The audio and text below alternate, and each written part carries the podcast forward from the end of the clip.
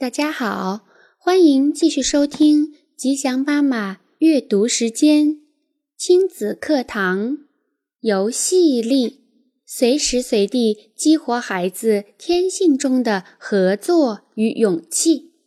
美国劳伦斯·科恩著，李岩译，军事译文出版社。第一章：游戏力育儿方式的价值。孩子为什么游戏？培育自信，不再无力。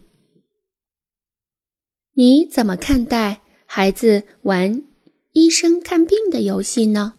许多人立刻想到的是，孩子开始对身体好奇了。我看你的身体，你看我的身体。医生看病的游戏是孩子了解自己身体的一种途径。而大人们却感觉很难掌控这类生理知识游戏的尺度。其实不必如临大敌，说到底，这不过是过家家的又一内容。日常家庭生活里发生的种种情形，都会引起孩子的兴趣。他们想知道一切的究竟。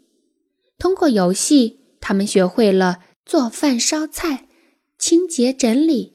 上班、下班，争吵、辩论，看护婴儿，周围发生的一切，他们都看在眼里，学在心里。反复练习这种游戏，孩子会变得越来越自信。孩子也靠游戏认识世界。两岁的小家伙把食物扔到地上，为什么我们大人不会感到有趣？因为我们知道地心引力的存在，而且我们又得擦地板了。但作为孩子，他并不知道食物掉到地上一百次了，他还是看得津津有味。世界对他而言是全新的、有趣的，到处都等待着他去发现，包括我们呵斥他的表情和声音，对他们也是新奇的经验。我在前面提到过，大孩子将游戏定义为自己与朋友一起做的任何事情，而对学龄前儿童来说，游戏却是他选择去做的任何事情。游戏之所以有魅力，部分原因应归结为这种主动选择。我的侄女贝利在只有六个月大的时候。最喜欢玩的就是自己那个长得像葡萄串的手摇铃，因此他爸妈称他为“葡萄的老板”。如果做什么你都能主动选择，你就更可能完全投入进去。我女儿上幼儿园大班后，有段时间不愿意自己穿衣服，我和她都为此困扰不已。他觉得我对他态度不好了，不像以前上小班时一样愿意帮他穿衣服，愿意与他作伴了。而我呢，则认为他明明就可以自己做到的事情，现在却在故意找麻烦，不愿合作。他说不清自己被抛弃的感觉，只是一味坚持自己穿不了衣服。我却把这一切。理解为无理取闹和偷懒依赖，自己因此也变得很不耐烦。早上还有很多重要的事情等着我处理呢。过了很久，我才意识到，唠叨说教的效果最多等于零。有一次，与其说灵机一动，不如说是情急之下，我抓起了他的两个布娃娃。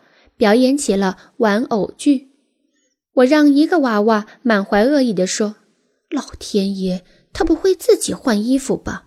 他不知道怎么穿衣服啊！”另一个声音则颇有信心，愉快地回击说：“他会的，他真的会自己换衣服。”第一个声音又说：“不可能，他只有五岁呀，他不可能会自己换衣服。”艾玛开始自己换衣服，而让我第一个娃娃正好没看见。于是他总会说：“看呐，他根本不是自己换衣服。”第二个娃娃呢，却总是高声反驳：“是他自己穿的，你没在看。”这真是没有办法的办法，却立刻见到了奇效。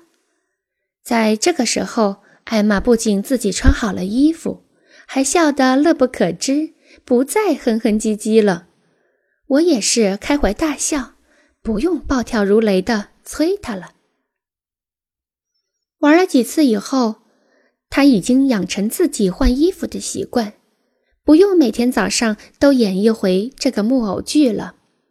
之后，偶尔有几次，他直截了当的，不是哭哭啼啼的对我要求说：“爸爸，来玩那个说我不会换衣服的娃娃游戏吧。”游戏。让我们父女两人都解除了对立状态，带来了趣味和欢乐，更为小艾玛建立了信心。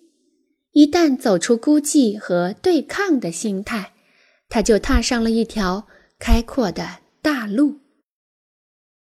当然，在收获这个结果之前，我肯定要投入一些时间。很多父母都会抱怨。很难挤出时间来，但其见效之快，完全值得一试。拿我来说，如果把我以前花在唠叨、发脾气以及不停催促的时间加在一起，那么我现在的时间投入回报率已经是高的惊人了。挫折感过强，不能通过玩游戏而去了解孩子的世界。通常只能陷入一种困境，我们在此称之为无力感的塔楼。草地和运动场固然充满魅力，但站到上面去玩也需要勇气和自信。被挫折击败的孩子无法玩耍的酣畅自如，他们怯懦而无力，有时他们也许会表现得胆大包天。任意妄为，但内心深处却是极度的无力感。如果孩子担心受伤，害怕被拒绝，对这个世界缺乏探索的信心，那么他就会逃避。我不想要，我不会。汤米在打我，这些都是他们的口头禅。无力感的表现形式。有时也确实令人困惑，就像一位妈妈告诉我说：“你说我的孩子无力，可是为什么他在学校里打人，连老师也怕他，只能请家长？”无力感是一个防卫严密的城堡，能够将自己藏得严严实实，而先发制人，对别人进行攻击也是防卫方式之一。我讨厌你。吃我一记，踢人一腿，咬人一口，推人一把，笨蛋一个，都得听我的，我才跟你们玩。治疗这些孩子的无力症，我们的药方就是全身心的与孩子一起游戏，帮助他们走出困境，建立自信。